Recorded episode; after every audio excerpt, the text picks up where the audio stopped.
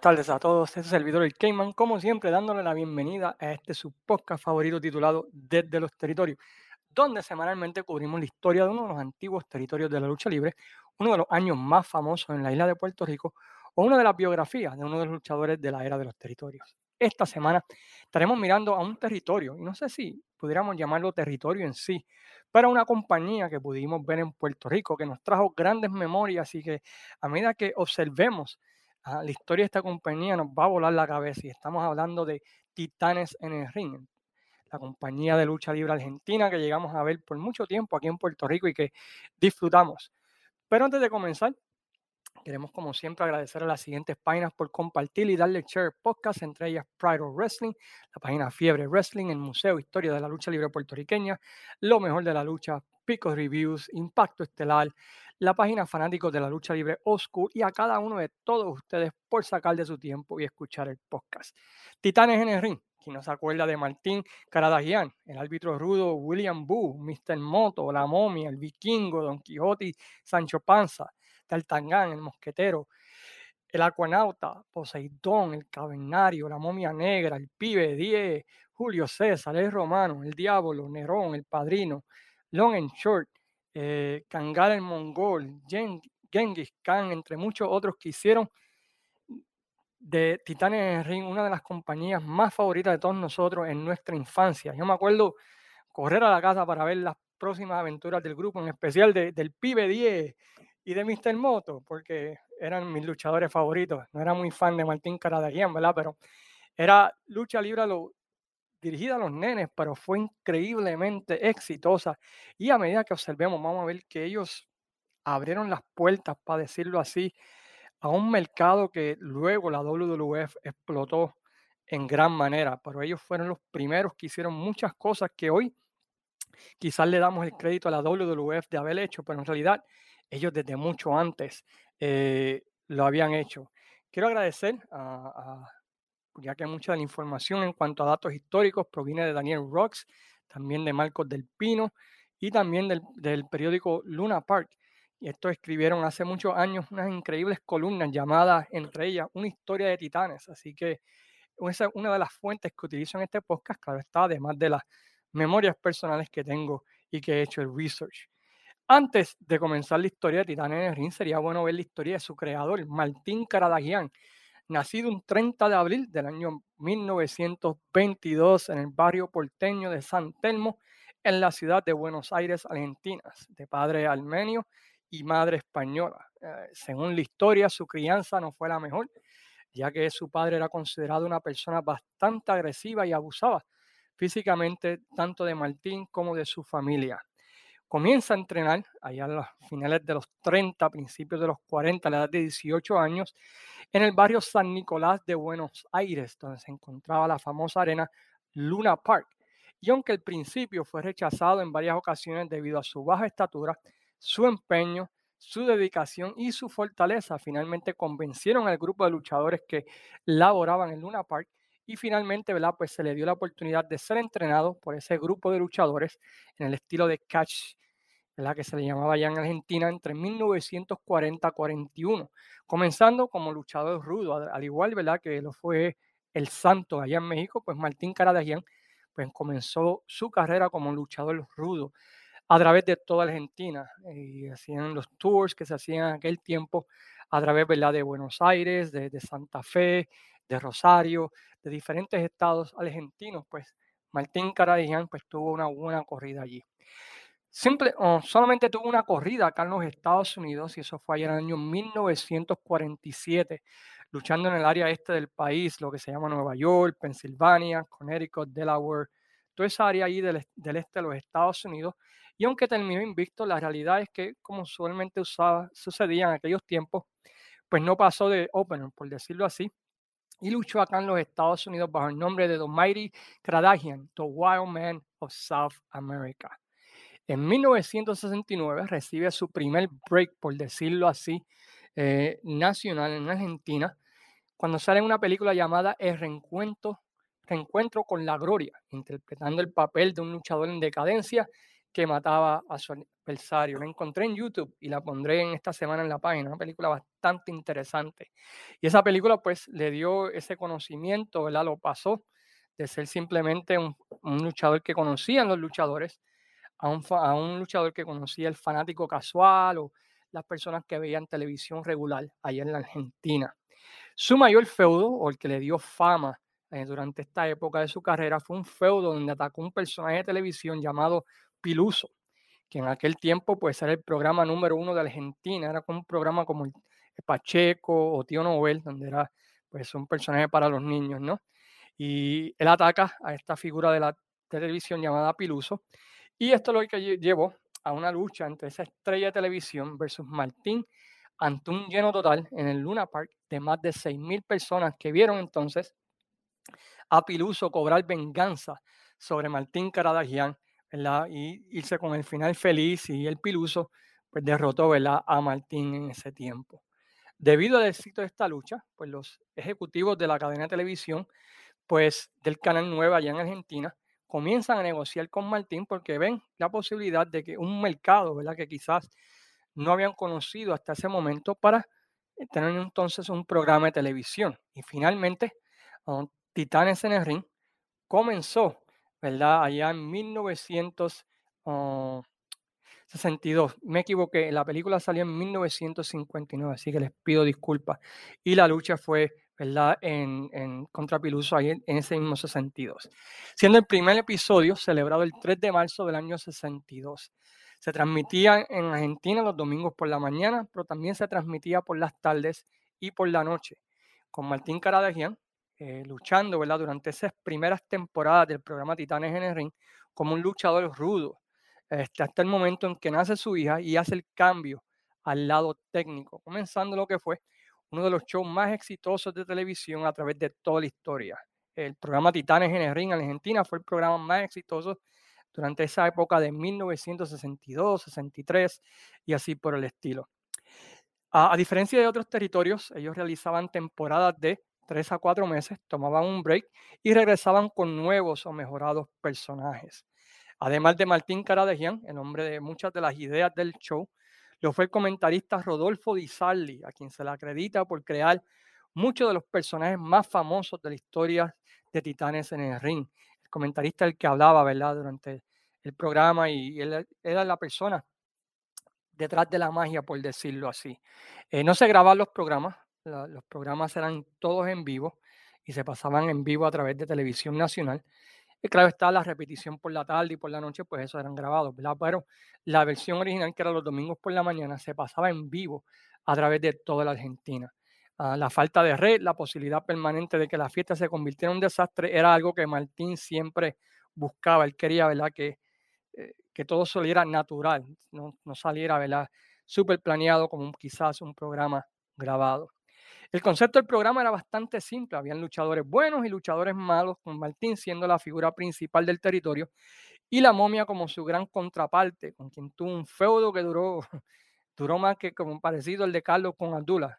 Aunque no luchaban frecuentemente y cuando lo hacían terminaban en un empate, terminaban en un DQ o hacían algo para poder estirar el feudo y no llegar a la conclusión final, ¿verdad? Porque eh, la, la fanaticada estaba dividida entre los fanáticos que les gustaba, ¿verdad? Este, Martín y los fanáticos que les gustaba la momia blanca. Eh, en cuanto a cómo era Martín Caradagian como promotor, se menciona que era muy estricto en el manejo de sus hombres. Eh, cada rato habían este, multas, expulsiones, castigos duraderos, poco diálogo entre Martín con los luchadores. Él no quería que su creación se le fuera de las manos. Eh, cuando alguien tenía un, un problema, Martín lo desafiaba encontrarse solo, sin testigo en el gimnasio, y irse a las manos y ver quién ganaba, ¿verdad? Pero nadie quería pelear con el chivo, como que le decían a Martín dentro de la compañía, los demás luchadores. Había muchas reglas, eh, entre las reglas que habían para los luchadores, chequense en esto. No podían fumar en público, tampoco podían tomar alcohol. Los chicos no los podían ver en esas situaciones. Si tomaban eh, o fumaban, tenía que hacer en la privacidad de su hogar. Tampoco en ningún sitio público. Ah, tampoco los buenos y los malos podían mezclarse, había algo estricto en cuanto a eso. Sí que era parecido a aquellos viejos promotores de los viejos tiempos. Eh. La regla de Martín es como no van a creer si encuentran a dos que se pelean en cada programa tomando un café y riéndose a carcajadas. Según sostuvo Caradagian en una entrevista que hizo en televisión a, finales de los ochentas. Así que todas las reglas de conducta tenían el mismo fin. Se debía mantener la ilusión siempre. Nunca se debería revelar los trucos. Eh, lo excepcional debía suceder a la vista de todos, pero sin que se llegara a comprender cómo había sucedido. Así que vemos que eh, a pesar de que era un programa infantil, de que era un programa que muchos quizás veían de comedia, el tipo era bien estricto en cuanto a mantener la ilusión y mantener ¿verdad? los buenos y los malos separados. Algo ¿verdad? que lamentablemente se ha perdido oh, mucho de esto. En 1969 ocurre un suceso que pone en duda lo que es el futuro de la compañía cuando Martín Caradagian es acusado de extorsión y agresión a un arquitecto. Hubo un derrumbe de un edificio eh, Martín, eh, enojado, ¿verdad? Porque había perdido mucho dinero, ataca al ingeniero, eh, le rompe algunas costillas a este y luego trata de pagarle para que no presente cargos. Pero el arquitecto, como quiera, presentó cargos y notificó, ¿verdad? Pues que Martín Caradagian pues le había tratado de pagar, extorsionarlo para que no fuera a las autoridades. El 20 de noviembre del año 70, eh, Martín Caradagian fue condenado a dos años y seis meses de prisión, pero salió en libertad condicional el 5 de agosto del año 71. Y sí que estuvo preso, ¿verdad? Básicamente por casi seis, siete meses. Y esto quizás pudo haber derrumbado el show, pero la, realidad es eh, que fue todo lo contrario. Al año siguiente de su salida, en el 72, reaparece de nuevo Titanes en el ring y a su salida de la cárcel comienza el programa en lo que muchos llaman uno de los mejores dos años de la compañía, el 72-73, utilizando el hook del héroe retornando a la lucha libre, culminando con una lucha entre más de 6.000 personas, entre Martín versus la momia en Luna Park. Esa lucha creo que está en YouTube y la vamos a poner en la página. A finales de ese 72 anuncia que el programa estaría saliendo del canal 9 y mudándose al canal 13, donde ahí, por decirlo así, fue que el show explotó ya que fue uno de los primeros programas en color de la televisión argentina. Comenzó su expansión no tan solo en Argentina, pero también en los demás países de Latinoamérica, llegando a transmitirse el programa en más de 30 países, inclusive en los canales latinos de los Estados Unidos, en las ciudades grandes como Chicago, Nueva York, eh, Miami, eh, Texas, este, California. Ahí salieron figuras, discos que disco de ellos, Titanes Ring, tuvo el primer puesto de popularidad en Argentina con la música de entrada de los luchadores. Sacaron una película llamada Titanes en el Ring, que también fue sumamente exitosa. Ah, sacaron, ¿verdad? Pues los muñecos de acción, ¿verdad? Mucho antes, en 73, imagínense, mucho antes, 11 años antes que la WWF tuvo la idea de sacar figuras de luchadores. Ya uh, Titanes en el Ring lo habían hecho, ya habían sacado discos, habían sacado películas, eh, los muñequitos de los chocolatines Jack, sacaron camisas, juguetes. Fue el primer programa de televisión con merchandising. Ah, disculpen, hacían también un acuerdo con diferentes marcas para promover productos, lo que ayudó mucho a muchos de sus luchadores a hacer el crossover al mercado argentino. Por ejemplo, en el programa aparecían luchadores o personajes que representaban marcas. Por ejemplo, Yolanka representaba un yogur. El príncipe de Napoli representaba los fideos, las tres niñas, las leche. El gran pan, pues era una marca de pan lacteado. STP era pues los aceites, ¿no? C eran los jugos, frutolinos, eran los helados o mantecados, entre muchos otros. Durante ese tiempo, lucha por primera vez contra el hombre invisible, una lucha que luego repitió con mucho éxito en varias ocasiones. Eh, el concepto de la lucha veía a Martín en el ring solo, lanzando llaves, rodando por la lona, Mientras Dee Sarley eh, relataba lo que supuestamente ocurría, gracias a unos lentes especiales que él solo tenía, donde él, simplemente era el único que podía ver al hombre invisible y contaban toda la historia y casi siempre al final, pues Martín le robaba los lentes para poder ver al hombre invisible y de esa manera ganarla. Eh, como mencionamos, eh, presentaban el show y los fines de semana hacían, corrían los shows, lo que llamaban los house shows, ¿no? En, las diferentes partes del país, haciendo temporadas en Mar de Plata, cerró el año en Luna Park, filmó otra película. Y durante más de una década, pues ese nivel de actividad y de éxito, pues siguió acompañando a, a la empresa Titanes en el Ring. Algo interesante de Titanes en Ring, que no solamente eran luchadores los que eran importantes, sino las personas alrededor de, del espectáculo eran también importantes. Entre ellos, ¿verdad? Pues conocemos a, al árbitro William Boo, que, que era gordo, beso, tenía cara de malo, era ex luchador, eh, la buchaban, ¿verdad? Y la gente, Boo, William Boo, ¿verdad? fue el primero, yo creo que fue uno de los primeros referees eh, malos o, rudos, ¿verdad? Que salieron y eso fue una idea que después se robó medio mundo, ¿verdad? Y como sabemos, pues siempre hacía trampa y favorecía a los malos. Estaban también, había una señora que estaba enamorada de Martín, ¿verdad? Caradagian, que le decían la viudita. Estaba el hombre que era el hombre de barra de hielo, cuando un luchador se lastimaba, él iba y lo, aplicaba. Estaba el presentador, eh, cada luchador tenía un entourage, eh, por ejemplo, el Rocinante de, Don Quijote, y tuvo también una, una de las primeras empresas en tener una luchadora femenina en posición especial, aunque este experimento no funcionó debido a que muchos luchadores hombres no querían luchar con esta mujer. Y, y así era, cada temporada él sacaba y traía, sacaba y traía diferentes personajes para mantener ¿verdad? Pues el producto fresco, por decirlo así. En el 73 eh, ocurre la primera división del grupo, ya que Martín era un jovica de la vida, por decirlo así, y si no saben quién es Víctor Jovica, pues, Víctor Jovica es el promotor de la empresa World Wrestling Council, Capital Sport Promotion, y es conocido, ¿verdad?, por ser mala paga. Bueno, pues Martín, yo creo que era familia de él, porque tenía esa misma reputación.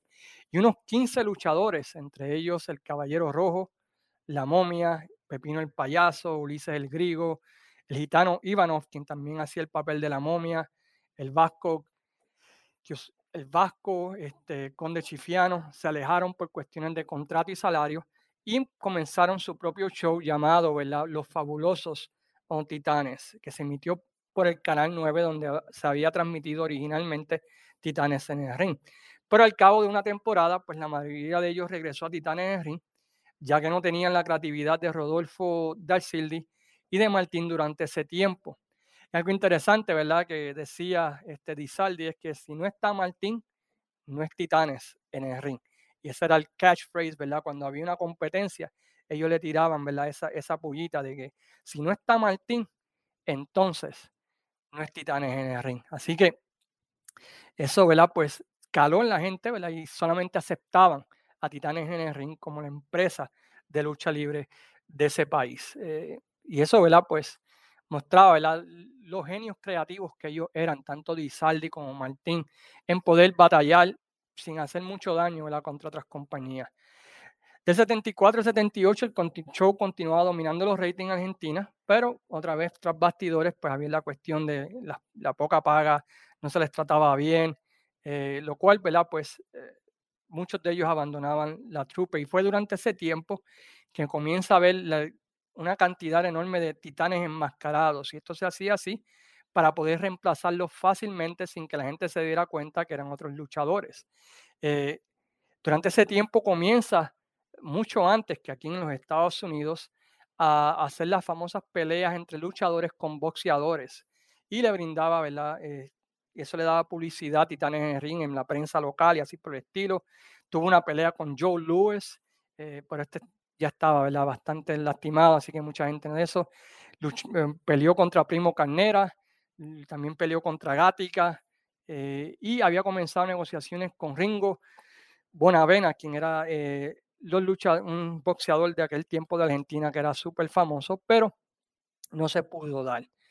En el 78 reviven el feudo entre la momia versus Martín luego de casi seis años, cuando el gitano Ivanov quien fue la persona que más exitosamente realizó el personaje de Bomia Blanca, regresa a Titán en el ring y nuevamente a finales del 78 luchan otra vez y terminan con el mismo desenlace, donde no hay un ganador final en ese feudo. La compañía se revive comercialmente en 1982, que creo que fue cuando comenzamos a verlo de lleno aquí en Puerto Rico, o por lo menos cuando me acuerdo yo comenzar a verlo. Y ahí viene la llegada de nuevos talentos. Entre los nuevos talentos que llegaron, pues el hombre vegetal, el olímpico, Mr. Moto, Julio César, el androide, el padrino, ah, el diablo, Saturno 2021, el Minotaurio y el monstruo de la laguna. Y también apareció la momia negra, que se convirtió en el nuevo enemigo de Martín y tuvo que venir la momia blanca a defender a Martín y se formó el feudo entre la momia blanca contra la momia negra, que causó, ¿verdad? Pues grande éxito de taquilla durante esos años del 82 al 84.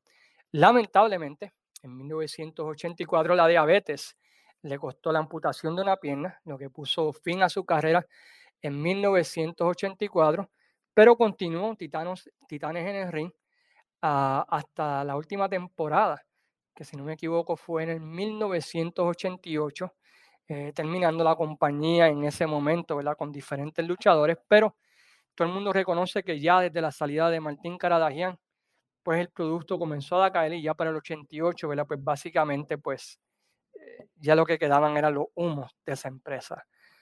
Martín Caradagian murió en la madrugada del 27 de agosto del año 1991 para pasar a la categoría de leyenda, ¿verdad? Tal como fue Jack Veneno en República Dominicana, Carlos Colón, el Invader en Puerto Rico, Rick Flair y Hulk Hogan en los Estados Unidos. Y hasta hoy, ¿verdad? Pues Titanes, ¿verdad? Pues continúa en YouTube, continúa en muchos otros websites donde se encuentran productos de streaming. Si nunca han visto Titanes en Ring, véanlo con sus hijos. Creo que, que les va a gustar a los nenes. Es un producto fácil de entender, es un producto chévere. La calidad de la lucha, no esperen que sea Ric Flair contra Harley Race, pero es un producto entretenido y un producto ¿verdad? Que, que le va a traer grandes memorias. Así que ¿Qué se puede decir de Titanes en el ring, mano? Pues ellos fueron los primeros en sacar los muñecos, las películas, los récords. En el 84 sacaron otra película, Los Titanes del Ring contraatacan, que fue un exitazo total en Argentina. Ellos hicieron merchandising por todos lados, incorporar productos, auspiciadores en el producto. Ellos fueron los primeros en hacer todo eso.